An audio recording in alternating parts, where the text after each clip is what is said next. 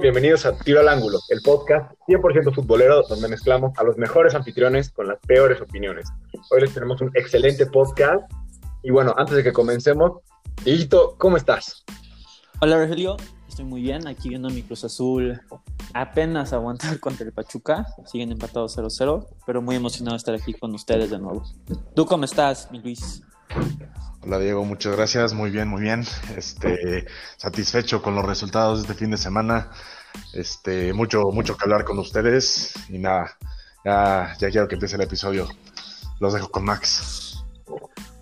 Muchas gracias Luis, igual, igual feliz de haber visto todo este, este fin de semana de fútbol. La verdad estuvo muy interesante, ganaron muchos que me caen muy bien. Entonces estuvo, estuvo bastante bien. ¿Tú cómo estás, Roger? Todo muy bien, mañana juega nuestra América, entonces estoy muy emocionado por eso y efectivamente pasaron muchas cosas este fin de semana que tenemos totalmente que discutir. Así que para empezar, vamos con la noticia que me despertó esta mañana, porque cuando a mi lado vi que en vez de sus tres hermosas caras estaba mi celular con la noticia de que habían corrido a Frank Lampard del Chelsea, no estuve muy seguro de qué pensar. Y me gustaría ir contigo primero, Diego, tú que eres probablemente de los cuatro el que más ve la Premier League. ¿Qué es lo que opinas? ¿Qué pasó ahí? ¿Se debió de haber ido? Cuéntanos. Pues tengo opiniones divididas, porque por un lado yo veía esta temporada con Frank Lampard y hubo un horrible, horrible bajón de juego entre el Chelsea de la temporada pasada y esta. Digo, entraron muchos jugadores nuevos, entonces Lampard estaba manejando un equipo pues nuevo, básicamente, ¿no? O sea, llegaron Timo, llegaron Havertz, llegó Chilwell, llegó Mendy, digamos que, y Sites también, ¿no? Entonces estaba manejando más o menos un equipo nuevo. Y pues yo al principio yo sí decía como, pues yo creo que le va a empezar, le va a costar, ¿no? Encontrar química o encontrar un equipo que le funcione con tantas llegadas nuevas, ¿no? Pero la verdad es que no me imaginé que estuvieran jugando tan mal ya este, tan dentro de la temporada. Pensé que iba a ser al revés. Pensé que iban a empezar jugando mal y conforme pasaran los partidos iban a empezar a jugar mejor pero fue al revés, o sea, de hecho hubo un momento en la temporada a principios de diciembre donde Chelsea estaba en primer lugar de la liga. Le ganaron a Leeds, se fueron como primer lugar y desde ese partido vino el bajón de juego que básicamente selló el futuro de Lampard. Entonces, por un lado, entiendo un poco el despido de Lampard porque la neta es que están jugando muy, muy mal. Pero por otro lado, este, al leer un par de artículos hoy sobre el despido de Lampard, entiendo que la situación es un poquito más compleja de la que, de la que, de la, de la que parece. O sea, aparentemente, por ejemplo, de los, de los cinco fichajes que trajo el Chelsea este, esta temporada, solo uno fue del agrado de Lampard. O bueno, por lo menos este, Lampard solo pidió uno, que fue la llegada de Chilwell. Aparentemente, este, Lampard quería hacer los fichajes al revés, en el sentido en el que en vez de recrear el ataque, él veía la defensa como el principal, la principal área a mejorar ¿no? para esta temporada. Pero como sabemos fue completamente al revés. Se hizo una inversión muy muy fuerte en los jugadores de, adelante con CH, este, Timo y Havertz. Y solo se trajo a Mendy para sacar, para pues básicamente empezar a Kepa que ha estado jugando horrible desde su llegada a Stamford Bridge. Y Chilwell como lateral izquierdo. Y bueno, y la llegada de Thiago Silva, ¿no? Gratis de PSG. Pero, este, digamos que este Lampard no, no, no, se le hizo de un agrado ¿no? este, la estrategia de fichajes de Chelsea, aunque digo, fue una inversión fuerte, más de 200 millones de euros. Y, y pues sí, o sea, este, Lampard también quería este, empezar a hacer un cambio de cultura dentro de la mentalidad de los jugadores, este Lampard además es un hombre histórico del Chelsea, ¿no? Su máximo goleador, fue el capitán del equipo que ganó la Champions contra tu de Múnich en el 2011, me parece este Rogelio, sí, 2011. No, 2012, 2012, 2012. Y pues sí, este, digamos que yo creo que se le complicó demasiado el trabajo a, a Lampard y pues le sucedió lo que a muchos entrenadores del Chelsea le han sucedido desde que llegó Roman Abramovich. En el momento en el que el equipo empieza a tener un bajón de juego, el entrenador se va. La realidad es que a mí sí me hubiera gustado, ahorita ya un poquito más de perspectiva y reflexión, ver si Lampard tenía este, el carácter y la actitud para sacarlos del bajón de juego en el que se encontraron ahorita, pero pues parece que ya nunca vamos a saber. Y sí, y ahorita ya llega Tuchel, ¿no? que acaba de ser despedido del Paris Saint Germain por este, diferencias con la directiva. Y pues llega una directiva y a un club que es muy, muy este, complicado vivir y dirigir por todo el tema de, este, de la directora deportiva, bueno, de la directora del club, esta Marina este, Granovskia, que no sé cómo se menciona su nombre, y Abramovich, ¿no? Pero pues bueno. ¿Ustedes qué piensan, compañeros? Sí, yo, quiero saber qué piensan y sobre todo, consideremos que la semana pasada estábamos hablando de los proyectos futboleros, ¿no? De tener un proyecto sustentable a largo plazo en tu club. Y justo, de ejemplo, tenemos a Zinedine Zidane. Independientemente de sus opiniones sobre Zidane en particular, ¿creen que Roman Abramovich debió haber seguido con este proyecto o no? Yo no creo que, yo creo que, yo creo que lo sacó un poco temprano, la verdad. Es un, es un tipo que pasado llegó, ¿no? Apenas a Chelsea. Hace 18 meses más o menos. Sí, el año pasado, la temporada pasada. Sí, sí, sí. O sea, no, a mí, a mí se me hace que si estaba rindiendo, yo creo que el Chelsea no estaba rindiendo más que nada por la llegada de tanto jugador nuevo. Es muy complicado eh, tener un equipo armado para luego traer ocho fichajes que pagaste una fortuna por cada uno de ellos y tener que meterlos sí o sí solamente por el hecho de haber pagado más de 40 millones por casi cada uno de ellos. Entonces yo creo que, que lo sacaron antes de tiempo. Pero pues nada, aquí yo lo creo que no, no todos son a favor de darle chance a los entrenadores de acabar temporada, sino les gusta verlos, les gusta que se ponga buena la cosa y correrlos antes de tiempo. Pues digo, yo creo que estuvo, no estuvo bien que lo corrieran aún. Yo sí, ahorita estoy de acuerdo con que tenía que acabar. Creo que fue un error. ¿Por qué? Porque eh, era muy difícil armar ese equipo. Sí, sí tuvo tiempo para ya tener algo estructurado. Pero también es que haber eh, tenido tantos fichajes forzados y como dice Luis, tener que meterlos porque pues ya los pagaste Timo Werner no está dando porque no está en su posición. Tammy Abraham sigue dando resultados, pero pues tiene la presión de que está Havertz, está Sijek, está Timo Werner, entonces a lo mejor cree que no va a brillar. Y sin embargo, en el partido anterior metió un hat-trick. Entonces creo que el Chelsea estaba bien y cuando vinieron tantos cambios, siento que vino un desbalance fuerte para el equipo. Sí, no, la realidad es que Lampard empezó una revolución de jóvenes dentro del Chelsea. O sea, este, ahorita el capitán, o bueno, el que fue el último creo capitán del Chelsea fue Mason Mount, alguien que descubrió Lampard la temporada pasada y que se ha vuelto un titular indiscutible bajo, bajo él, la verdad, ¿no? Entonces, pues sí, digamos que la llegada de tantos fichajes evidentemente este, causó un poquito de problemas en la química del equipo y también algo que se me hizo muy interesante que ya no dije ahorita al principio es que hay una mentalidad entre los jugadores de Chelsea que una vez que el equipo empieza a tener un bajón de forma, ellos como que se mentalizan. Entonces, voy a hablar yo en lo que Diego arregla su conexión a internet. Y la verdad es que yo voy a ver si están desacuerdo con ustedes. Definitivamente creo que tener un, un largo proyecto en un club. Tenemos que tener un entrenador que a largo plazo sepa qué hacer. Sin embargo, creo que Roman habrá. Ok, este verano trajo a cinco, a cinco fichajes, de los cuales yo. tres han jugado muy bien, que son chidos, y definitivamente me está faltando Mendy. Y el portero, increíble. Ahora sí que. Es limitado por los minutos que ha jugado, pero en el tiempo que le ha tocado, dejado en términos de asistencias, sobre todo a los que se esperan 90, que sentir nosotros de la Premier League. Entiendo que no es culpa de Frank Lampard que Timo Werner simplemente se le olvidó cómo meter el balón a la portería. Tengo entendido que en este punto de la temporada lleva cuatro, menos, cuatro goles menos de lo que se esperaría de él. Y pues Kai Havertz sin duda es un problema, sin duda no está jugando al nivel que esperado, pero como bien dijo Diego, Mason Mount está ahí para rifársela cuando quiere. Pero ya lo que voy con el tema de Frank Lampard como un entrenador a largo plazo es que un, un, un entrenador que su única experiencia previa fue el Derby County en la segunda división de Inglaterra, que aunque admitidamente jugaba muy bien, no, no es la opción. Y la razón por qué es que el Chelsea por lo menos debería tener la aspiración de ser un club grande. En mi opinión, no lo son todavía. Son un equipo grande, más no un club grande. Les falta una gran, gran, gran cantidad de historia. Pero para lograr eso necesitan entrenadores de élite. Y Frank Lampard todavía no está ahí.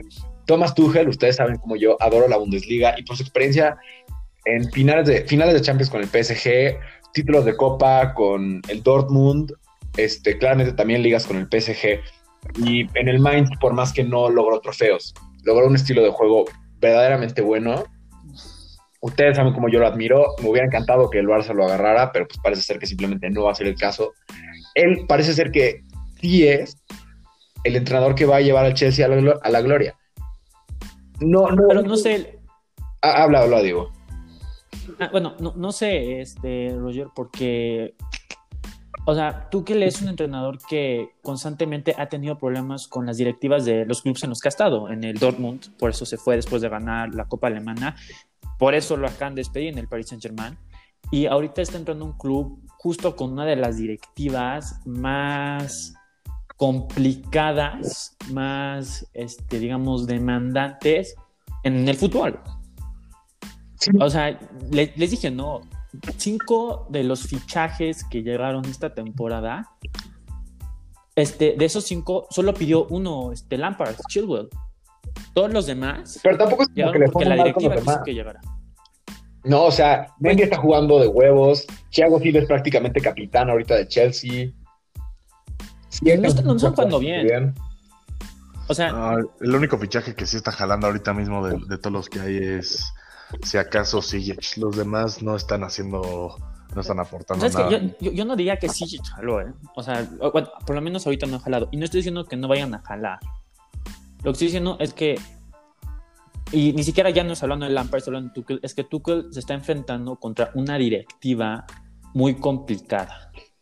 O sea, va, va, va, estar en un ambiente muy complicado, o sea, un ambiente tan complicado que una de las leyendas del club más grande, o sea, a la leyenda más grande y más importante del Chelsea no pudo aguantar más de dos años.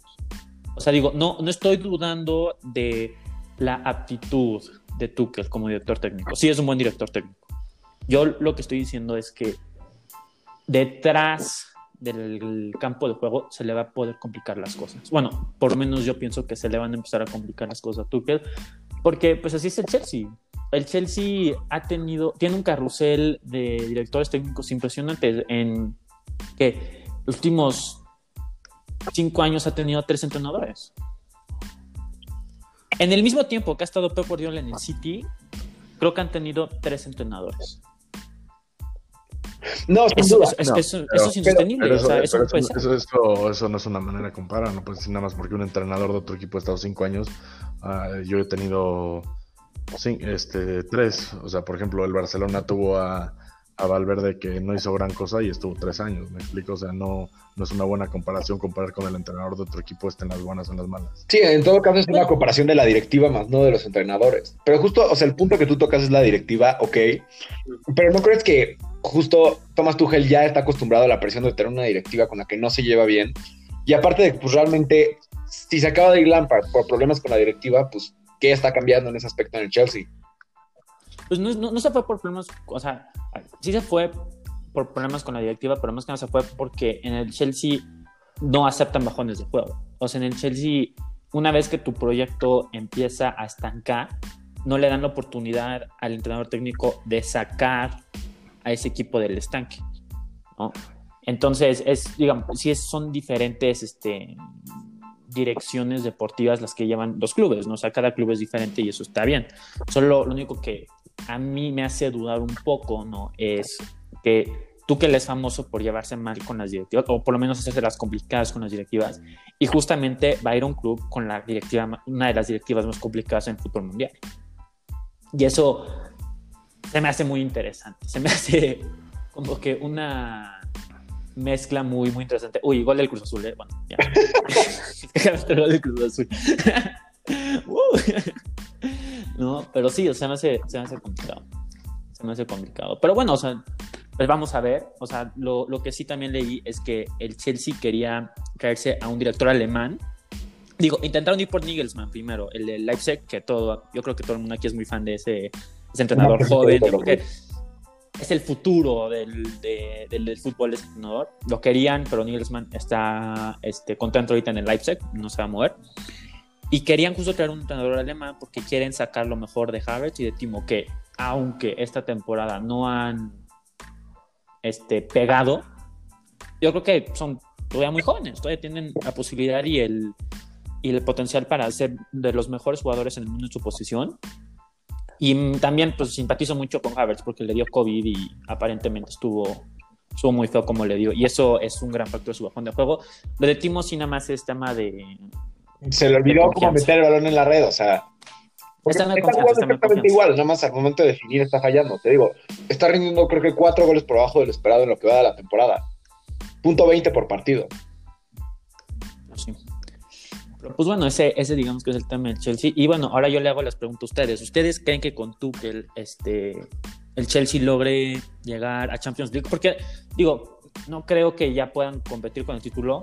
Sí podrían, porque la verdad es que la Premier está muy abierta ahorita, ¿no? O sea, pero ¿ustedes creen que por lo menos llegan a ese top 4 o no?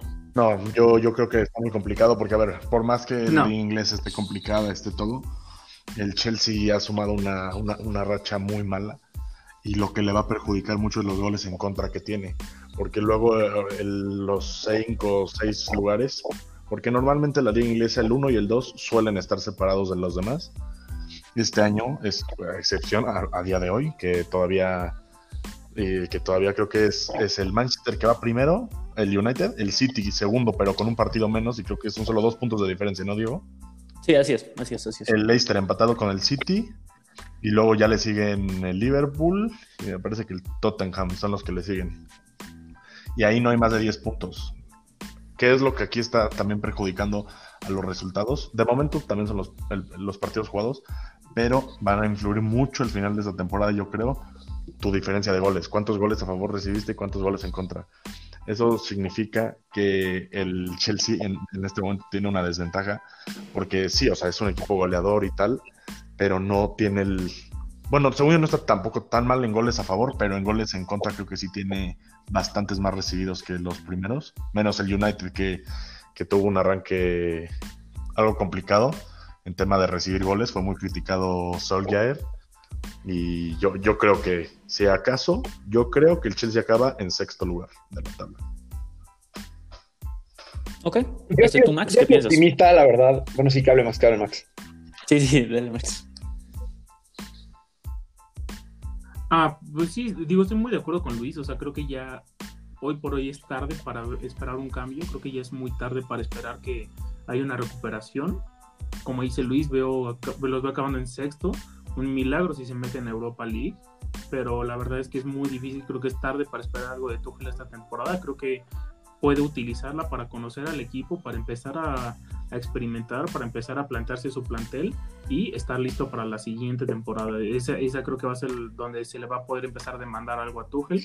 Yo decir que en el que está entrando. la verdad es ¿Tú qué que comentar, tampoco creo que lleguen al cuarto lugar, pero no creo que se queden lejos. Definitivamente creo que los equipos que están arriba están rindiendo por debajo de sus números subyacentes, cosa que me sorprendió mucho, a la excepción de Liverpool y el City, que deberían estar un poquitito más abajo. Y al final del día, creo que Tuchel sí tiene el plantel para sacar unos muy, muy, muy buenos resultados. Y creo que su enfoque principal debería ser, ahorita siguen en Champions, tengo entendido. Entonces creo que debería ser ese sin duda alguna el equipo, el enfoque de Tuchel. Porque por lo menos una semifinal, el plantel sí lo veo para eso. Bueno, Uf, este, para que cerrar aquí el tema de. Calidad, de- calidad no falta, Rogelio, estoy de acuerdo contigo. Más, Sí, yo no creo que tengan para acabar en una semifinal de Champions League esta temporada. Ahora, un cambio brutal en un entrenador que es lo que es Frank Lampard, que era un entrenador bastante nuevo, fue bastante prueba y error, diría yo, tener a Lampard. No había estado en muchos equipos. Sin embargo, traes ya a un entrenador que ya estuvo en una final de- del París. Fue, es, un equipo que lo saca, que consigue la mejor temporada probablemente en la historia del, Pa- del París. Yo creo que podrían hacerlo, más no creo al mismo tiempo, ya sabes. O sea, siento que siento que no, no, no están listos todavía para llegar a una semifinal de, Champions League. Pues muy bien, parece que todos estamos de acuerdo que el Chelsea no va a llegar al top 4, pero Siguiendo un poquito en la línea de la Premier League, ¿quién creen que sí llegue? Porque como bien sabemos, este domingo jugó el United contra el Liverpool en un gran partido que quedó 3-2 a favor del equipo al que le voy en Inglaterra, que por los que no saben claramente es el Manchester United, equipo más grande de Inglaterra. ¿Qué opinan ustedes? ¿Quién gana la Premier League? ¿Quién se queda con el top 4? A mí, sinceramente, perdón por agarrar el micrófono tan, tan así, pero a mí, sinceramente, me gustaría ver al Manchester United campeón porque pues cuando yo era, yo, estaba chiquito y todo, era como el equipo, ya sabes, es el equipo el chicharito, todo, todo ese desmadre. Yo no soy fan de ningún equipo realmente en la Premier League, a mí lo que me gusta es, pues no sé, de repente me cae bien un jugador, me pongo a ver cómo va el equipo y así. Entonces a mí en lo personal me gustaría que ganara el Manchester United, por más que yo creo que el Manchester City es muy, muy posible este, el favorito.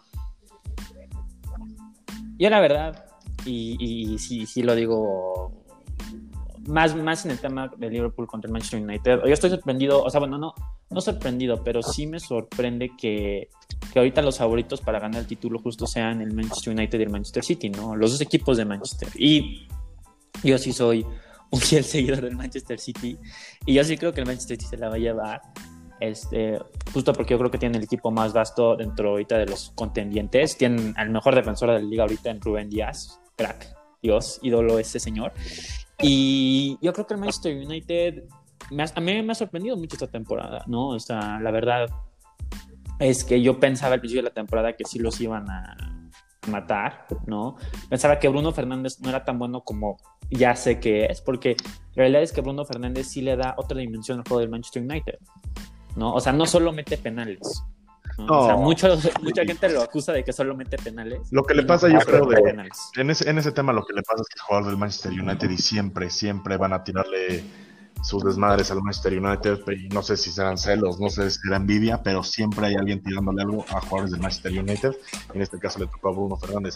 Que diga lo que se diga, es mejor De Bruyne, que siempre es la comparación, que Bruno ya es mejor que De Bruyne, su chingada madre, no, todavía no. Puede que lo sea, pero de momento De Bruyne ha demostrado más juego, más creación, que no quita que Bruno tiene la posibilidad de igualar los números, sino es que superarlos. Bueno, pero también De Bruyne lleva más tiempo. O sea, esta temporada, con el bajón de juego que dio De Bruyne y con la subida que dio Bruno, yo ahorita se comentaría que Bruno es el mejor medio de la liga. No, yo discrepo. ¿eh? Eh, eh, no, no, no. En puro término, ahorita fácil es No, no, no. Eso, eso, es falso. Ahorita el máximo sector de la liga creo que sigue siendo De Bruyne. O sea, no, eso, eso completamente. Pero también en el equipo más goleador, ya sabes. No, no, no, no. Al, contrario, o sea, yo, yo critico mucho al Manchester City de que si tuviéramos a un buen delantero, porque Gabriel Jesús es medio X, en mi opinión, la verdad, y Agüero está lesionado y ya está en esa edad en la que le está costando mucho ponerse al 100.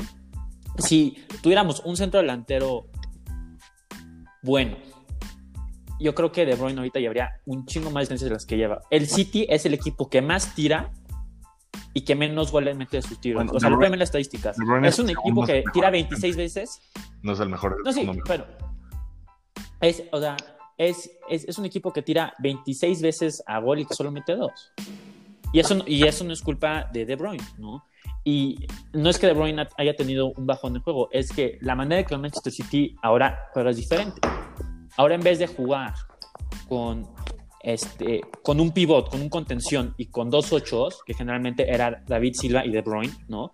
Ahora juegan con dos pivots y con De Bruyne 10. Eh, Esto ha cambiado un poquito la dimensión del juego del Manchester City. Ahora se juega con Fernandinho y con Gundogan, o con Gundogan y Rodri en la contención. ¿no? Entonces, digamos que De Bruyne ya no tiene ese compañero que digamos que ayuda a la creación de juego ofensivo. Digo, el Manchester City estos últimos, este último mes ha empezado a jugar ya mejor, ya se ha vuelto un poquito más consistente, pero yo creo que para nada De Bruyne tiene un bajón de juego, para nada. Pues yo creo que más bien Bruno Fernández juega mejor. O sea, Bruno Fernández, en términos de goles y asistencias neta, esta temporada está mejor que De Bruyne. No, pero también creo que en términos de, lo que Bruno Fernández psicológicamente le da al Manchester United, de cómo se ven estos güeyes, cuando Bruno está en la cancha y cuando no, cuando Bruno les está chingando para que sí metan los pases bien, para que sí metan los goles, se ve que es otro equipo y es esa, es, esas cosas que no puedes cuantificar, es esa garra. Y no sé si De Bruyne sea eso en el City, no sé si sea el, líder neto que, que no diría que hace falta, pero que pudiera ser. Lo fue, ¿no? No, sí, Lo o fue. sea- o sea, Es. no. Es el capitán. Sí, pero el capitán no es forzosamente el jugador más relevante de tu equipo. En muchos casos es el portero el capitán, que no es a fuerzas el más relevante del equipo. Mm, Pero, o sea, sí, sí, sí le da una voz extra siempre a los jugadores. Digo, hay. O sea, lo ves en el juego. O sea, si el, el City. Digo, ahorita De Bruyne está lesionado y estoy muy curioso para ver cómo juegan ahorita, ya que De Bruyne se lesionó y chance ni siquiera esté de regreso por el juego contra el Liverpool, que va a ser muy interesante ver. Pero, o sea, cuando está De Bruyne en el City, sí es, es otro. Es otro, ¿no? O sea, es otro equipo, es otra dimensión de juego, igual que Bruno Fernández. Digo, yo estoy diciendo, se los dije, yo creo que Bruno Fernández ha sido un gran, gran jugador esta temporada. Chance el mejor de la liga, ¿no? Pero este, yo sigo siendo fiel cliente que De Bruyne es mucho mejor que él. Este, y, y bueno, y estoy muy emocionado para ver qué tal está esta liga entre el Manchester United y el Manchester City. Digo, todavía está muy abierta la liga, obviamente. El Leicester ahí sigue, eh, no hay, no hay que olvidarnos del Leicester de Brendan Rodgers, pero veremos. ¿Tú qué piensas, mi Max? Yo la verdad es que estoy bastante feliz. Yo igual, digo, me abrieron, pero yo soy igual del United. Es, es un equipo que está en mi corazón y estoy muy feliz porque creo que justamente un proyecto que en otros equipos no, no ha pegado tanto, el United lo está logrando con, con estas jóvenes. Estos jóvenes que para mí están siendo maravillosos. McTominay, si dije bien su nombre, eh, Marcus Rashford, aún es joven, eh, pero Mason Greenwood y el juego que se hizo con Rashford creo que fue algo excelente en este partido contra Liverpool. Fue algo impresionante. Digo, eh, aún así en ese partido voy a mencionar tantito que Bobby Firmino para mí fue el jugador de ese partido. Me impresionó cómo, cómo levantó el equipo, cómo supo dirigir un ataque y cómo estuvo moviéndose. Pero en lo que estaban tocando de De Bruyne y Bruno Fernández, Bruno Fernández hoy le veo más peso dentro de su propio equipo que el que le veo a De Bruyne en el City. Sin embargo, no creo que sea mejor Bruno Fernández. O sea, es una temporada que ha superado a, a De Bruyne, pero para mí De Bruyne ha sido de los mejores jugadores que hemos visto recientemente en la Premier League. Es un cuate Ah, impresionante. sin duda. Y Bruno Fernández creo que va a ser una gran competencia. Es un gran líder dentro de su equipo y se ve que va a ser, espero que se vuelva una leyenda dentro del Manchester United. Yo creo que Pero sí. aquí yo creo O sea, que sí, usted- ustedes se están dejando llevar por el peso de que De Bruyne ya lleva ahí unas cuantas temporadas, él ya está acostumbrado al juego de la Premier, sin embargo, esta es realmente la primera temporada de, de Bruno Fernández. Entonces. ¿qué estamos comparando? ¿La carrera o esta temporada? Porque esta temporada es lo que, exacto, números, es lo que es estoy mejor diciendo, Bruno que Fernández. va a ser una Hoy- diferencia hoy cuando Bruno ya Bruno lleve unas temporadas ahí. Una vez que Bruno ya lleve unas temporadas, podremos tener una comparación justa entre De Bruyne por eso, y Bruno Fernández, hoy- pero hoy por hoy, hoy, no se pueden comparar. agarrando esta temporada, esta temporada hoy es mejor Bruno Fernández. Sí, bueno, que sí. O sea, la verdad es que ahorita Bruno Fernández ha sido muchísimo más determinante en el juego del, del Manchester United. O sea, se las pongo así. Si De Bruyne tiene un mal partido con el City, el City todavía puede ganar el partido. Si Bruno Fernández tiene un mal partido, Justo. yo veo muy difícil que el Manchester United gane un partido. Y en eso yo creo que sí tienen razón. O sea, sí, para el, por lo menos para el, el Manchester United es mucho más determinante el juego de Bruno Fernández. Y bueno, y justo en el partido de la FA Cup, qué golazos echó Bruno Fernández Sí, en el tiro libre para ganar el partido. ¿eh? la Por supuesto.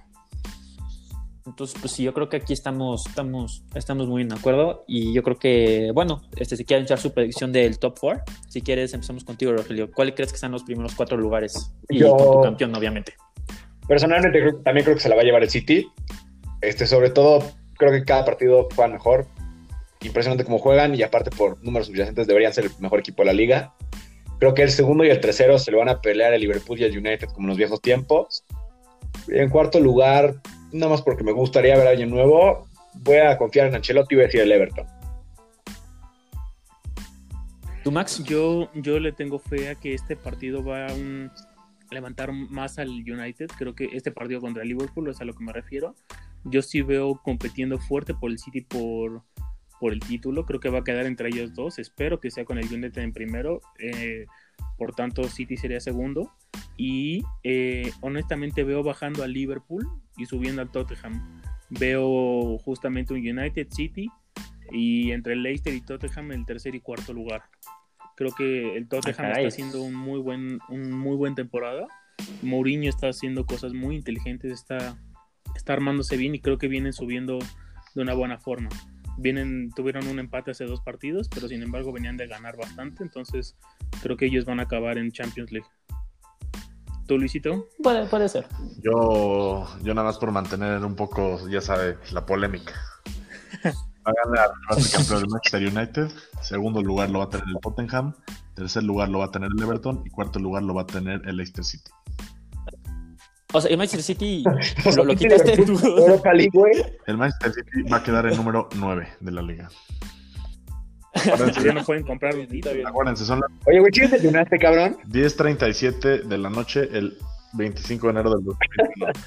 Sí, el Manchester City queda noveno. Entre ustedes tres me tienen que invitar la comida que yo quiera en donde yo quiera. Ya Vale, debo caray, de algo posible que por fin gane.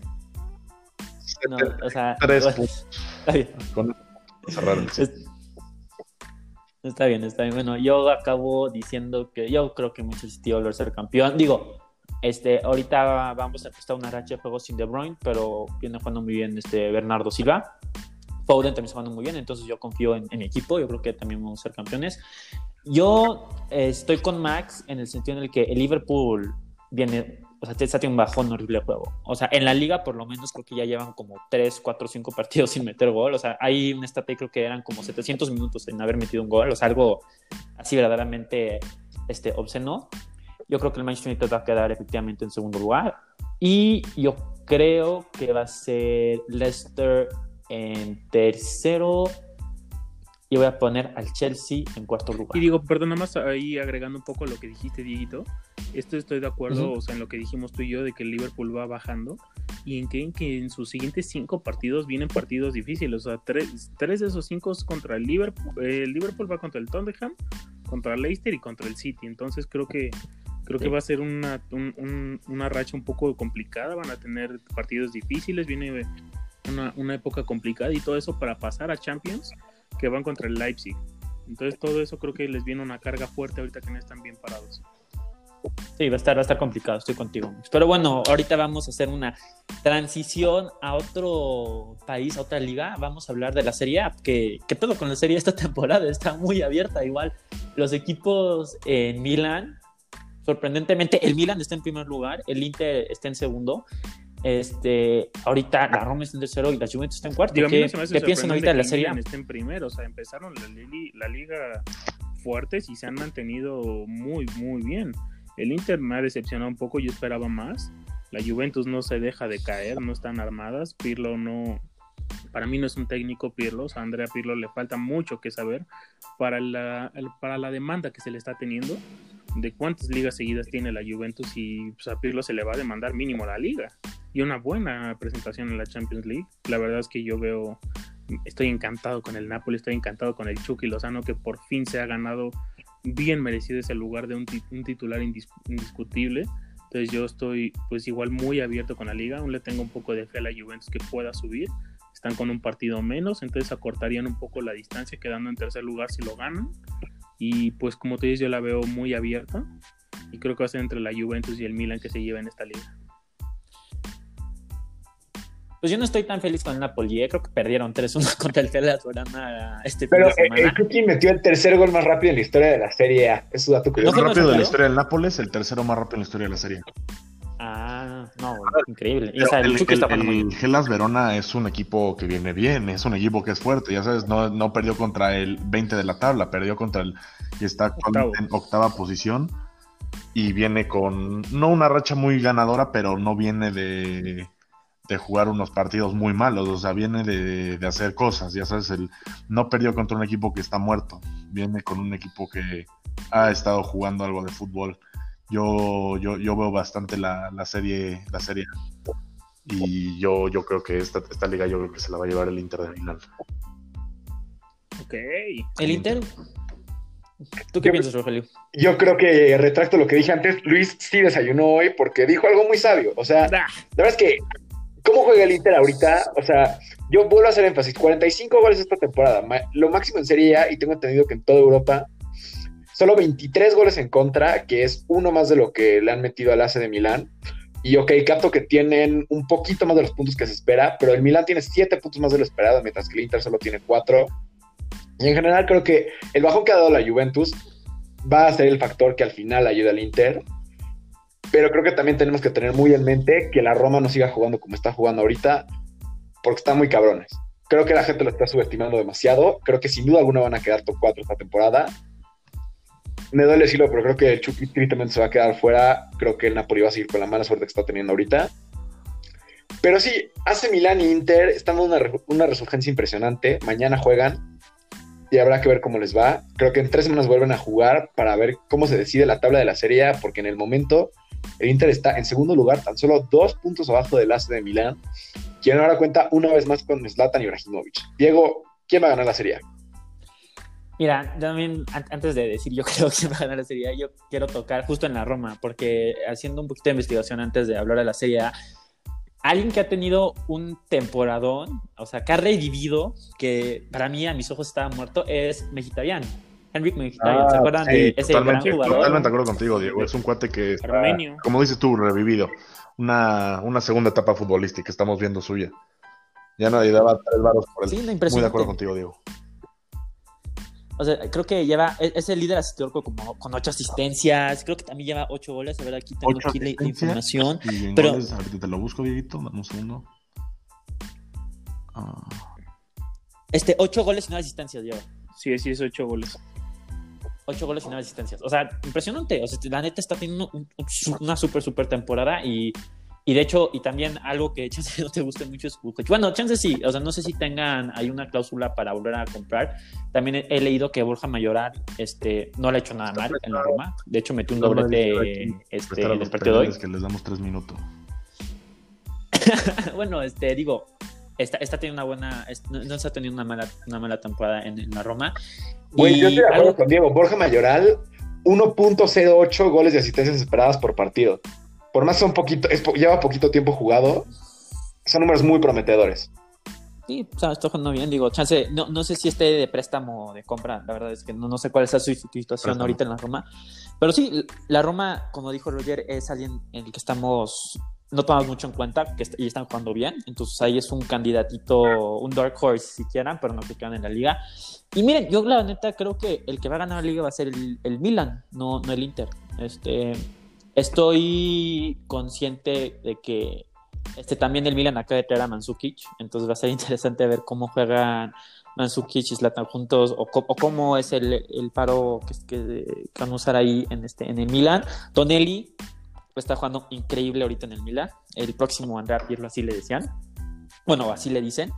Y pues sí, o sea, digo, aunque el Inter ha estado metiendo muchos goles, este, yo creo que no solo esta temporada no va a ser campeón el Inter, yo creo que también esta temporada Antonio Conte le van a dar las gracias. Yo lo que creo Pues no sé si les vayan a dar las Yo hablando gracias. algo extrafutbolístico, compañeros. Yo creo que, que Dieguito tiene que aprender cómo se llaman los, los- los- no solo los futbolistas, sino los entrenadores, porque Nigelsmann, Nagelsmann, Tonali es Tonali, cabrón. Pero perdón, perdón, perdón. Madre, se pone muy- Lo digo, lo estoy, le estoy diciendo de memoria.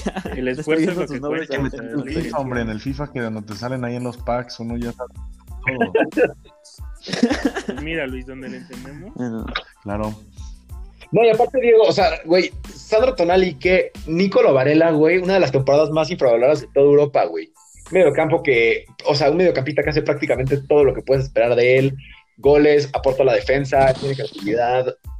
Sus números son verdaderamente impresionantes. Creo que tiene 23 años. Y pues yo creo que más, más que Tonali, ese güey podría ser el futuro del mediocampo italiano. Y al final del día, o sea, hay, hay que tener en mente que por un segundo lugar, yo no creo que corran a Antonio Conte. Menos si da un, título de Copa o, o un título de Supercopa si la gana. Hay que ver. Pues hay, hay que ver cómo le sigue yendo en la liga, porque como bien sabemos, al Inter ya lo corrieron de la Champions y ya lo corrieron de la Europa League. Pero al final del día, en términos de liga, eso sin duda es una ventaja competitiva. Porque especialmente ahorita, ¿Qué te digo? ajá, que los jugadores tienen menos tiempo de descanso, está mucho mejor tener, tener este, este horario más libre para que tus jugadores puedan descansar y a la hora de los partidos importantes, como tanto los no importantes, puedas meter a tu once inicial que mejor juegue. Me estás metiendo esperanza de que el Madrid se va a llevar su liga por esa lógica, pero es- eso, eso, eso me está agradando mucho. La verdad es que digo, volviendo No, el, Madrid no tiene dos puntos de diferencia y no y eh, y con un partido menos, con los mismos partidos. El Real Madrid tiene No, dos partidos abajo y casi 10 puntos abajo. El Real Madrid, esta, esta- esta es la liga del Atlético. Que sumen de, que sumen de a 5, pero en el Milan la verdad es que yo, alguien que veo muy padre, es que voy a aplicar la de Digiti, no me sé su, pronunciar su nombre. Este güey, Shalanoglu, ¿cómo se llama ese güey? La verdad es Sí, que... Pero este güey ni su mamá Sí, sabe sí, decir sí, cómo sí. se llama, cabrón. Bueno, pues hace el intento, pero bueno, ese güey, le vamos a decir el turco, ese cabrón, la verdad es que a mí me agrada mucho. Creo que es uno que ¿Cómo que turco, güey? se ataque. Mohamed, man. ¿Qué? ¿Cómo que no llama Ni que fuera el Mohamed, güey. O sea, bueno, me entendiste quién. Ese guapo me agrada mucho cómo impulsa el ataque, cómo mantiene un control de balón, yo creo. Y siento que es de los que generan más oportunidades dentro de ese equipo. Igual la compañía de Tonali, así se dice Diego. Este, creo que creo que es de los que más más está aportando hoy por hoy al equipo. Pues sí, digamos que sí. Es, nada más quiero acabar diciendo que justo por eso, este Roger, Roger, yo creo que van a correr a Conte si no gana la liga. Porque ya no está en otra, en otra competición. Solo están está en todavía la, en la liga. Copa esta, en la Copa de Italia, no sé. Sí, en la Copa Italia. ajá. No, pero también hay que tener en cuenta que yo sí confío en la directiva del Inter para que tengan en cuenta que Antonio Conte sí es el güey que los puede llevar a un título de liga. O sea, ese güey sí puede tener un proyecto que claramente ya está armando. O sea, ves a chavitos como Varela, Hakimi, que en mi opinión es el mejor fichaje de esta temporada en toda Europa. No, a ver, trajeron a No, Rubén Díaz. No. Nah, que Rubén Díaz, güey. Bueno, o sea, ahora sí que depende quién gane qué liga, güey. En una de La mejor a defensa sea, Premier, No podemos, we can't rule that possibility out. No, al final del día, güey, el Inter, o sea, Lautaro Martínez, atrás, yo no sé por qué ya no juega Skriniar, pero trae una muy buena defensa. La próxima temporada sí creo que van a tener que traer un portero porque pues, Handanovic ya tiene que 39 años. Pero al final del día es un gran equipo y tengo mucha, mucha esperanza de que. O sea, claramente el título de liga se va a quedar en Milán. Me sorprendería mucho si no lo hiciera. Pero yo creo que Milán va a ser Estoy azul. contigo, Rogelio. Bueno, ¿y qué resultado le ponen al partido de mañana de estos dos cuadros? Yo 3 Ok, buen, eh, está spicy. Hot take. Está Stacy, está Stacy. Yo también creo que van a haber muchos goles, pero voy a decir 3-2 favor Inter. Yo, yo al contrario, yo creo que va a ser un partido de pocos goles. Creo que va a ser de pocos goles y creo que se lo va a llevar el Milan, pero veo un partido muy, muy cerrado. 4-0 Ok, gana ¿Y el tú, Inter. Luis?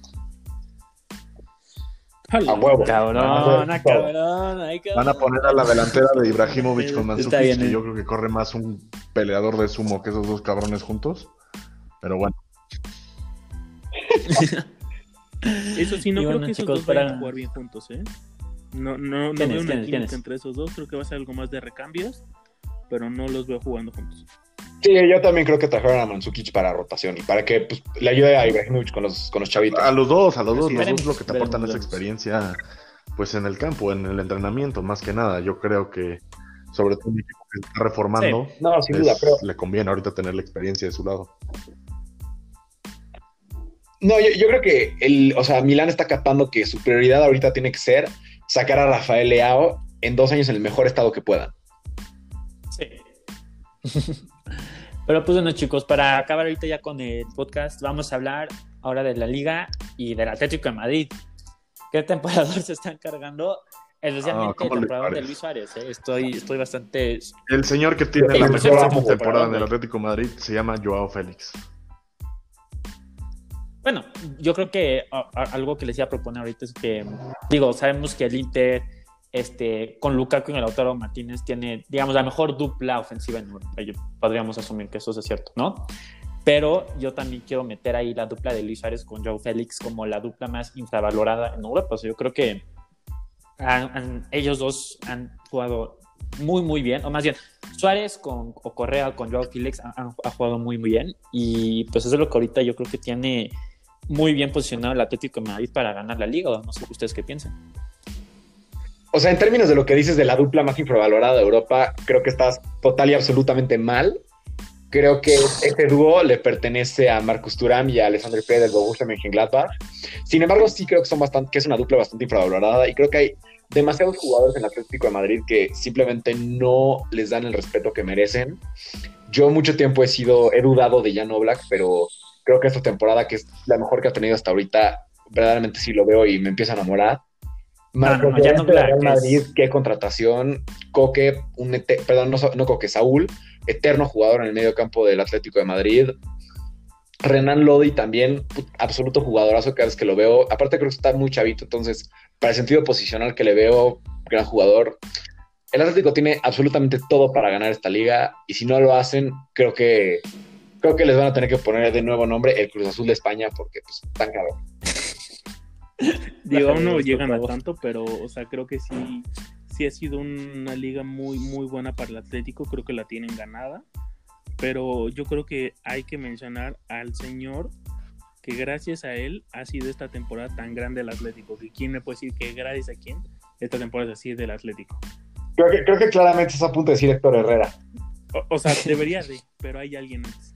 El héroe Es del decir, al Atlético Cholo, esta temporada para mí es el genio de José María Bartomeu, ese cuate que lideró al Barcelona la grandeza, creo que es precisamente quien, así ese regalito que le dio a Luis Suárez, porque ya ves que no les iba a competir por su propia liga, creo que ha sido ese regalo que yo Félix estoy de acuerdo que ha sido un peso impresionante, pero justamente meter a Luis Suárez ahí hizo un cambio increíble para mí en el equipo, junto con Joao Félix, junto con Correa, junto con el grande Héctor Herrera, que quedó guapísimo.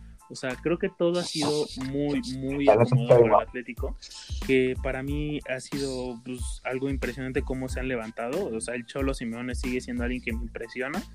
Y la verdad es que veo, veo ya paradísimo muy bien el Atlético. O sea, no veo bajando ese equipo pronto. No, yo, o sea, yo, yo- fue algo, yo, yo les dije esto, ¿no? Yo creo que Luis Suárez, el estilo de juego del Barcelona ya no le, ya no le funcionaba. O sea. Luis Suárez es justo este delantero. No, no, perder no, perder los partidos importantes, Luis te faltó una palabra delantero clave. que que el- juega- de la manera- Ah, perdón, perdón, sí, perdón. sí, sí. ¿Quién quiere títulos? Claro. Esas cosas, ¿no? No, ¿qué títulos, güey? Para es poder de llegar a las finales, Que ya sabes, juega o sea, muy bien. Cuando, y cuando ya vas, y cuando sabes que van a clavar 8, si quieres mete, ya sabes, el los odio, los odio, los odio. Si, si quieres llamarle un 8-2 el gol del honor, pues órale, adelante. Se llama, se llama Sí, tener sí, reputación. Sí, sí, sí, se llama tener. Ok, ok, ok. Juega muy bien con alguien a su lado, ¿no? Que ese de jugador justo ha sido Joao Félix. Este, ya es un delantero que está grande, entonces ya no puede. correr, o sea, ya, ya no es el que ese jugador en el que le puedes meter balones al espacio para tratar de ganarle a los defensores en velocidad. Pero sí es un muy buen jugador de área. Es un jugador que tiene una gran posición. O sea, tiene muy, muy buen. Este, ¿Cómo se dice? position, o sea, se pone muy bien dentro del campo, este, siempre está donde tiene que estar para este, meter los goles, para buscar la pelota y tener un compañero rápido, agilidoso como es o Joe Félix o este Ángel Correa, le funciona muy bien a, a Luis Suárez y yo creo que, este, digo, lástima que no puede, no pudo, se fue del Barcelona, pero pues así está la cosa. Y también mencionar justo a Marcos Llorente, Marcos Llorente, qué pedazo de jugador. Yo creo que él es el futuro 8 de la selección española. O sea, pocos este, box-to-box midfielders, jugadores de área a área hay como él. Impresionante. O sea, neta, ha tenido una de las mejores temporadas que he visto de un jugador este, español esta temporada. Y pues sí, estoy muy sorprendido Aquí con el Atlético regresamos a un punto, pues como siempre, ¿no? Jugadores que hemos mencionado, jóvenes que están ahorita rompiendo en Europa españoles, donde los educaron, ya sabes de qué cantera salieron. De la fábrica, Exacto. de la única fábrica de jugadores que existe en No. este mundo. Está bien. Digo, te van a hablar de la Masía, que sacó a tres pelados Sí, sí, en una sí, generación y ya. Los tres mejores Eh, peleados no. en la historia de España. Raúl González Blanco también fue, Ese que Xavi fue Iniesta. del Real Madrid. Xa- Xavi Iniesta, los Ah, no. mejores españoles. De los mejores. Yo, yo no, yo sabía que yo no sabía que. Xavi Iniesta pararon a Robben en el mundial y, y los dejaron con el mundial o que pararon un... ¿Cómo que quién metió el gol? Ah, ¿por quién Andrés- metió el gol? Va, Andrés Iniesta. Sí, ¿Quién Íbamos a ir a penales. ¿Quién es el mejor Iniesta. portero que ha habido jamás en penales? Sí, exacto. Tú sabes la seguridad que yo tenía para ir a penales. No, está bien, está bien, está bien. Digo, está bien, pero Xavi ni está, ahí se los dejo. César Una generación, también, una Busquets generación que. También, digo. No. Yo creo que ha sido la mejor generación de España. La mejor. O sea, sí, sí, ha sido. o sea, esa, esa generación de España de este, el 2008 al 2012 ha sido su mejor generación. Ah, pero eso ya Dos estás hablando de toda España, no estás hablando de Mundial. la cantera del Barcelona. Yo te estoy hablando de Sí, y, y- y el Barcelona fue un Aportó gran tres jugadores. este, aportador de esa generación, jugadores. si no es que el aportador más grande de esa Cuatro- generación. cuatro jugadores. No, está increíble que en, claro que no. está increíble que en 2008 hayan sacado algo grande. Digo, ya es 2021, pero qué padre que en 2008 hicieron algo padrísimo. O sea, es bueno vivir en el recuerdo, algo padrísimo, pero pues estamos hablando de hoy por, ¿Por hoy. qué? Hoy Yo te Ustedes estoy diciendo está pasando hoy. estás dando talento. Hoy, hoy por hoy, ¿quién, o sea, hoy por hoy yo te podría decir que también el Barcelona tiene de los mejores este, este, jugadores jóvenes en el mundo. O sea, Ansu, Ansu Fati, Ansu Fati. Pedri, para empezar, no es cantera del Barcelona. ¿Pedri para empezar, es. Ok, Bueno, no es cantera, está no está ahí formado. Es un cuate que lo formaron en Las Palmas. Ansu Fati. Ansu Fati es bueno. Ansu Fati está muy Ansu inflado. Fati, Ansu. Fati hay que bajarle tres rayas al chavito porque es bueno. Pero haber jugado bien un inicio de temporada no quiere, no te pone en ningún lugar. Mira cuántas estrellas hemos conocido a lo largo de los años. Brillaron tres segundos y ¿qué pasó? ¿Los inflaron de más? Tal vez ni te acuerdas de los nombres de muchos de estos jugadores. Va, Digo, ¿te acuerdas de los nombres? digo, No Y sí, efectivamente ha pasado eso. Ah, exacto. No hay que No, inflar pues, este, ahorita, el, el, el, el último así padrísimo que tenían ganas era Munir y pues ahorita creo que está en Oye. Dieguito, perdón, y te referí. No, te olvídate a de la Munir, güey. O sea, Boyan Kirkic, güey, por el amor a Dios. ¿Qué mierda está haciendo Ah, Munir no. tío, ahorita? Ya ni me hables Oye, de perdón, Dieguito, ¿te referías a la media, lo que está sacando hoy el Barcelona? Porque en la media que dijiste que sacó la mejor, hoy por hoy no sé qué tan buena media está sacando, con Coutinho, De Jong, Pjanic, que fue No un, dije media, ¿eh? un fichaje histórico bueno, para el Barcelona, traer a Pjanic y dejar ir a Arthur, Busquets, o sea, ¿qué, qué cantera traen en la media, o sea, medios ya no sacaron, o sea, en la delantera, ¿quién traen que hayan sacado? Pues ahorita digamos que el Barcelona está Claro. teniendo temas. Ah, temas. Claro, ya Ya, pasamos pero- de decir que no, el Barcelona, el Barcelona, decir que tienen temas, pues sí. El, el club que ha sido toda su historia. Estoy aquí buscando, buscando, estoy, estoy, estoy aquí buscando alineación de España de la final del 2010. Cuatro. porque estoy seguro que No, había no, muchísimos pero no más jugadores del club. Pero o sea, No, muchísimos. Sacó el club, cuatro jugadores. Ajá, pero piensa Pues a ver, Puyol, club. Puyol y Piqué lo sacaron del club, ¿estamos de acuerdo? Puyol, Piqué, este, Cesc, o sea, pero es que estoy aquí viendo la... Cesc no fue creo que no está en la final. Cesc no creo que fue titular. Mencióname a Piqué y te a Ramos, o sea, como para qué mencionas a Piqué. Ramos, Pero, güey, Ram- Ram- Ra- Ramos, Ramos no Ramos es madridista, güey. Ramos salió de Sevilla. Bueno, El pues. ¿a quién lo formó? Más para ¿En que... Sevilla? Llegó como El con Sevilla, 19 güey. años. O sea, no, no se como hizo con grande en 16, Sevilla, el que lo hizo grande fue el Madrid. Sí, pero como llegó- Pedri no es del Barcelona, ya llegó grande. este, es como Ramos Piqué, que es cantera Barça, se fue al United y se regresó al Barça. Sí, pero es cantera de Barça. Cantera Barça, 100%. Pues sí, de hecho sí, mediocampo era que Xavi, In- Iniesta jugaba por el extremo izquierdo, eran Xavi, Xavi Alonso, que tengo entendido si es Madrid, y el tercer mediocampista, ¿quién era? Ah, David Silva. No, David Silva no fue titular. en No fue titular, pues co- confirmo mi alineación, ¿quién fue?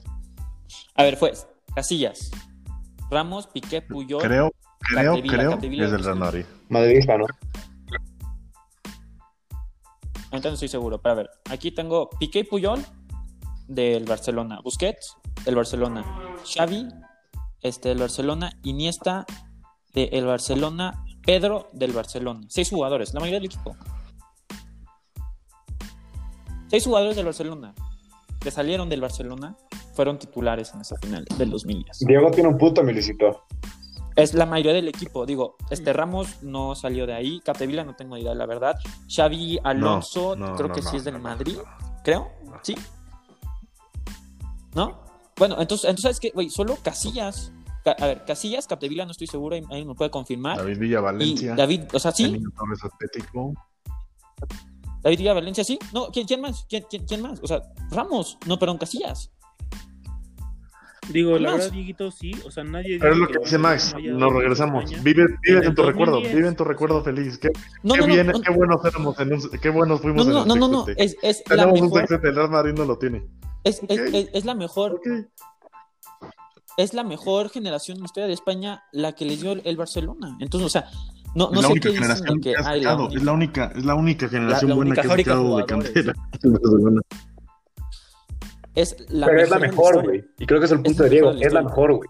Es la mejor. O sea, gracias, y, y gracias a Barcelona, Eh, no, España tiene un mundial, güey. Ah, Digo, no, sí, o sea, la es selección sí. catalana, güey, ni a putas O sea, voy a sí. agradecer. O sea, tú, tú, tú, tú me dijiste, tú me dijiste que solo había tres peleles del Barcelona y aquí te acabo de sacar que la mayoría del equipo era del Barcelona. No, no, no, no, no, no, no. Y además, o sea, ¿cómo, nos, cómo se nos olvida ese gol, eh, bueno, no golazo, pero ese gran gol de Puyol contra Alemania en las semifinales, 1-0 también. O sea, digo, entiendo, o sea, yo, yo también soy uh, de los que creen que Casillas ha sido, si no de los mejores, el mejor portero de la historia. Nadie está diciendo que no, pero la gran mayoría del equipo era del Barcelona. Y si es que ahorita el Barcelona está teniendo un bajón en la cantidad de jugadores que está sacando el mundo, está bien. Digo, ahorita hay muchísimos jugadores muy buenos en Europa que salieron de la Masía. Digamos que ahorita por temas que ya dejaron de existir entre el Barcelona, no le han dado tanto poco la Masía, pero estamos tratando de Pero pues recuperar lleva una eso. década, Diego. O sea, no, no, no. No, y digo, aquí, es donde replanteamos Estamos la, la 2000. pregunta Sí. más importante. Va, teníamos a seis jugadores del Barça y todo. ¿Dónde cae la responsabilidad de un equipo? ¿En los jugadores o en el entrenador? Un equipo, un equipo. Es- Un- o sea, un está equipo, bien, quita esos jugadores equipo, que son un campeones. equipo. Ah, Quítale a cualquier jugador a cualquier equipo y probablemente no llega o si llega a tal o cual lugar. No, los, los, los hubieras no existen, no, no digas pendejada. A ver, del, los del hubieras no bosque, existen. Un equipo. ¿Quién es el responsable? ¿Los jugadores o el entrenador? No, no, no. los dos son igual de responsables para mí. Sí, No, tiene, Sí, ¿Quién tiene es el todo que ver los jugadores, ¿Quién es el responsable? O sea, al final Cuando- del día el entrenador puede hacer lo que quiera, güey, pero por eso corres más a los, tus a los 23 jugadores o corres al entrenador. ¿Quién es el responsable? sí, porque es más fácil No, es que correr no a es tu más fácil. entrenador. ¿Quién- ¿Por qué hay entrenadores No, que se va? ¿Por qué estamos diciendo que con el mismo equipo Tuchel va a hacer algo distinto a Lampard? ¿Por qué? Porque ¿quién es el responsable de meter juego? Ok, gracias, gracias por probar mi punto. O sea, es, entrenador, de la, el entrenador de la Es selección fácil. O sea, bueno, española si, si me vas a decir era el que- mismísimo Luis Aragonés, el cual creó esta mentalidad de fútbol, la cual fue aplicada por Vicente del Bosque. No solamente uno- un jugador histórico en el Real Madrid, sino también un entrenador histórico en el Real Madrid, por lo que ahí está la mentalidad de nuestro equipo.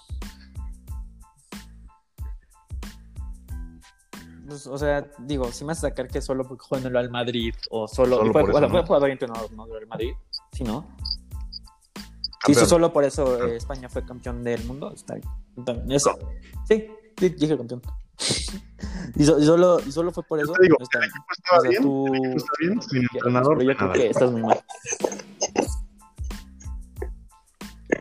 No sé, ahí, ahí, ahí yo discrepo. No, porque por ejemplo, Alemania con muchísimo un equipo bastante eso. Pero, equipo pues, bueno. bien, pero ningún equipo loco. Tienes a Joaquim Lowe, que es un genio del fútbol, y ganó un mundial. Deshaciendo todos los rivales que tenían. Y no tenía ningún equipo sobresaliente Ese- posición por posición comparado a otras selecciones. Ese era el mejor, o sea, yo creo que Pero por cómo están, 2014 ese era cómo- el mejor por cómo están entrenados, en no por cómo ¿eh? son los sea, jugadores. no es que No. yo creo que sí, muy gran parte por cómo son los jugadores. O sea, todo el mundo estaba llegando en su mejor momento en esa bueno, en ese mundial también.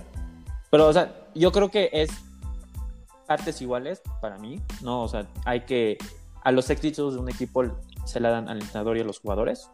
Y no solo fue por dar porque fueron campeones del mundo, ¿eh? O sea, que- o sea, te digo, la gran mayoría de ese equipo era del Barcelona. Y si estamos confirmando muy bien, creo que solo había uno No, o dos jugadores de Madrid en Pues, esa. pues en- sí, en la verdad es que digo, eso, eso no, te, no te vamos a negar que sí tenían muchos jugadores del Barcelona y tenían que ser dirigidos por alguien del Real Madrid, o sea, eso, qué bueno. No muchos, Sí, la mayoría. la eh, no mayoría, muchos, sí, la mayoría. mayoría, sí, te lo voy a decir, la mayoría del Barcelona, dirigidos y guiados por el Real Madrid, llegaron a ese título. Sin embargo, ahorita para pues bajar, bajar ¿cómo, un cómo, poco cómo, la- cómo? ¿Se llama la selección quisiera- española quisiera o Real Madrid? ¿creen que cambie mucho la llegada del Papu Gómez al Sevilla? No, no, ese güey se va a Sí. retirar. O sea, tal vez hace algo en el Sevilla, pero no va a ser ningún cambio extraordinario. Aunque yo lo, yo lo quiero ver, ya, porque yo la, la- No, no, para No, nada. yo, yo creo que sí, o sea, yo creo que el Papu Gómez al Sevilla, a Sevilla, que asegura, perdón, no a Sevilla, que el Sevilla se queda con el cuarto lugar Sí. de la liga. Ya, no me queda una sola duda. la cosa yo quiero ver cómo Sí, se acostumbra un jugador de serie en la liga, Mm. porque es, un, son, es un cambio de liga entre de cualquier lado, tanto de liga a serie como de serie a liga, que es muy complicado que se adapten rápido. Pero veo, ve- veo, ¿Saben que se adapte rápido, pero creo que es más difícil adaptarte a la Serie A. Creo que es más difícil adaptarte a a esa liga. Creo que es una liga muy, muy complicada para adaptarse. La liga va a ser un, un buen movimiento. Creo que para él va a ser algo que le va a disminuir a lo mejor el esfuerzo. Va a meter mucha inteligencia en Sevilla. Creo que va a poder aportar mucho. Sin embargo, dijo, dije que estaba de acuerdo, pero tal vez no. Porque eh, dijiste, Rogelio, si no me equivoco, que lo veías asegurando el cuarto lugar con el Sevilla. Sí, Pero entonces no entiendo Puede dónde ser. ves al Barça. O sea, ¿lo ves en quinto? no, creo que sí iban a, sí iban a tener la suerte ¿Cómo para quedarse en quinto, tercero, güey? Ah, ok, ya. Sí, claro, o sea, güey, tranquilo con el Barcelona. o sea, están Barcelona jugando está bien, tan, tan mal. De hecho, Barcelona de los bien. últimos cuatro, cinco partidos han Pero ganado. Barcelona podría quedarse segundo. Sí, o sea, o sea, para no- nada. No sé qué, qué te hizo con el creo que va Barcelona. a ser, va a ser ya se la- Ah, ok, no, Sí, yo solo no, no, preguntaba no. dónde los veían, o sea, tranquilo, y solo estoy preguntando dónde los ven. es que, o sea, ni, ni, ni el caso, pero bueno, está bien. Pero digo, sí, al- nada más quiero mencionar aquí algo rapidísimo. Un equipo que sí me ha decepcionado muchísimo ha sido la Real Sociedad, ¿eh? Porque empezaron muy bien. Sí. Y han tenido un bajón llegó de David juego Silva en la Real Sociedad. hay un está- jugador que... la- la- está teniendo una muy buena temporada para Sí, lo que ha tenido no, no, temporadas anteriores. No, pero o sea, venían jugando mejor de lo que, o sea, sí tuvieron un bajón de juego notable, Luis, o sea, porque empezaron, creo que estaban en primer lugar por una gran parte del de la temporada. Y aquí estoy viendo los stats. De los últimos cinco partidos, solo han ganado uno, han perdido dos y han empatado dos. O sea, no, y aparte, güey, pero sí, también no no, creo que tenido- no bajón, han tenido mala suerte, güey. O sea, por puntos esperados deberían de tener 30 y, 30 casi 37, güey. No más tienen Eso- 31. Muy buena O sea, y al final del día, güey, bueno, chance en esta temporada, pero esas estadísticas hacen la regresión, güey. Entonces, sí estoy optimista para el futuro de la Sociedad, El futuro no sé. No, Pero no. creo que es más un proyecto a Sociedad es un- futuro. Es un, equipo que No, siempre está, está entre el décimo lugar y el quinto. Está bien ahorita, está bien. Está donde Sí, si con Carlos Vela no ganaron el título, güey, pues qué esperanza tienen ahorita, ¿no? Digo, sí, obviamente me gustaría ver a la Real Sociedad ser mejor, porque sí tengo un- una gran. Pero un ni gran juega cariño a este güey. Sí, Sí, claro sí. que me gustaría. Sí, ha jugado, no es titular, no juega. Sí, ha jugado. No estoy seguro de Con eso, con eso dicho, en lo que, checas, bueno, Diego, Tal vez que no va a vean qué, qué bonita estadística acabo de encontrar, que no sé por qué no saqué en el podcast pasado. El Atlético de Madrid ahorita tiene 47 puntos. El modelo de puntos esperados de la página que estoy viendo, que es Understat, dice que debería de tener 34.46, o sea, más de 12 puntos menos. O sea, cuatro derrotas. Mm. Entonces, ya se podemos esperar que la liga se haga un poco, un poco más, un poco más angosta, un poco más reñida. Perdón, pero ustedes están de acuerdo que la liga ya va en decadencia, ¿no? La liga española está. Ah, totalmente, totalmente. Cada vez más, eso solo quiero estar de acuerdo. Eh, no sé si está decayendo, más bien decayó y yo creo que, o sea, como todos eventualmente, cuando el Barcelona y el Real Madrid juegan bien, son, o sea, la, la liga mejora su nivel, obviamente, ¿no? Y ahorita como hubo un bajón de juego con el Barcelona y con el Real Madrid, pues obviamente, claramente hubo una Exacto, diferencia. porque ¿qué hacía grande a la liga española? ¿Qué, qué la hacía grande? ¿Quién es campeón de la, quién es Pues campeón que de la Copa de la Europa League? finales de Champions. Exacto. Entonces, ¿cómo vamos Este, a tener una liga en sí, pero decadencia, pero seguimos siendo campeones de Europa? ¿Sí? Bueno, pero. Yo te hablo hoy por hoy. O sea, con, todo respeto al Sevilla, güey, te cagaron en la final ¿qué contra el Inter. diga? Así, así funciona, güey. No, eso de se cagaron no aplica, Sí, pero o sea, pues, perdón, ni modo, perdón, así se juega el juego. Perdón, pero yo estoy hablando hoy por hoy. Hoy por hoy, digo, de y campeones de Europa, yo primero diría la Champions. Al ¿Hoy ves Atlético sí. al Madrid o al Barcelona a la Champions? No. Mm, Sí. al- bueno, al Atlético sí. Puede, o sea, el, el Atlético, yo creo que, de hecho, esa sería una gran temporada para que el Atlético Yo creo que es la la, Champions. O sea, de hecho, esta Siento que los dos grandes de Europa como también la temporada fuerte. no son tan fuertes. O sea, o por ejemplo, el Bayern, no sé, no sé qué le pasa al Bayern. El Bayern, o sea, sigue siendo el Bayern, pero no sé, Se fue no sé qué les está pasando esta temporada, que de repente están de pecho fríos los cabrones ahorita. Partidos innecesarios, empiezan perdiendo. Eh, eh, hubo, eh, creo que contra el Mainz hace dos semanas empezaron perdiendo 2-0 en el medio tiempo. Tú déjale al Atlético de Madrid el Cholo Simón un 2-0 en un medio tiempo y a ver cómo te va. No, estoy- o sea, la, a mí se me hace que una de las pruebas más difíciles para un equipo es la del Cholo. O sea, el Cholo en partidos de eliminación es súper, súper complicado. Porque él, él entiende muy bien esa- esos partidos, ¿no? La a verdad menos es que, que le toque contra hasta- el bicho, ¿no? Porque No, a- hasta, hasta, no, hasta hace poco, tienes toda la razón, Max. Hasta hace poco, digo, que lo eliminaron de la semifinal, este, el Leipzig. El- la única persona que había eliminado este, a el Cholo Simeone era Cristiano Ronaldo, Al Chile sí, al Chile sí. ¿no? Hasta, hasta, poco, pero pues bueno, chicos, yo creo que por ahí la dejamos. Muchísimas gracias por escucharnos hablar por una hora este, de fútbol. Previa a los Nos partidos. vemos el viernes con el review de los partidos de la semana. Casi, ¿algo, algo más que agregar, Adiós, chicos?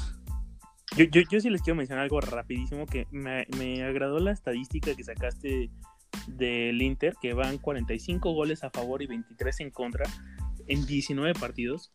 Sin embargo, yo que te dije que el Napoli me estaba ganando mucho, en 18 partidos ellos traen 41 goles con 19 en contra. Entonces creo que esa estadística está siendo muy impresionante para el Napoli, que yo le voy a tener un cariño muy especial por el Chucky Lozano. Pero solo quería mencionarla y pues desearles una muy buena noche a los tres. Igual, igual, chicos. Igual, igual, pues muchas gracias a todos por escuchar. Esto fue Tiro al Ángulo, el podcast 100% futbolero, donde reunimos a los mejores anfitriones con las peores opiniones. Y pues nada, muchas gracias a todos por escuchar, muchas gracias a todos los que nos están siguiendo escuchando y ojalá en el futuro podamos seguir con todos ustedes.